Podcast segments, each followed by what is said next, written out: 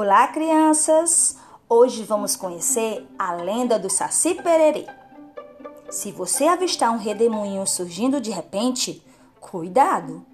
Ali dentro pode estar o Saci Pererê. Conta a lenda que o Saci é um negrinho muito levado e de uma perna só, que tem a mão furada, fuma cachimbo e usa na cabeça um gorro vermelho, que lhe dá poderes mágicos como de desaparecer e aparecer onde quiser.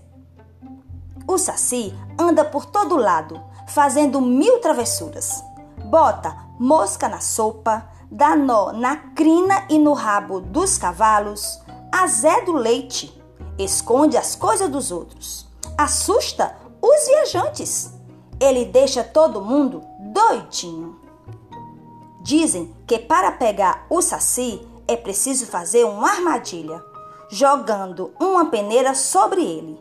Depois que ele cair na cilada, é preciso tirar rapidamente do danado o seu gorro vermelho, colocar o saci em uma garrafa e fechar muito bem com uma rolha.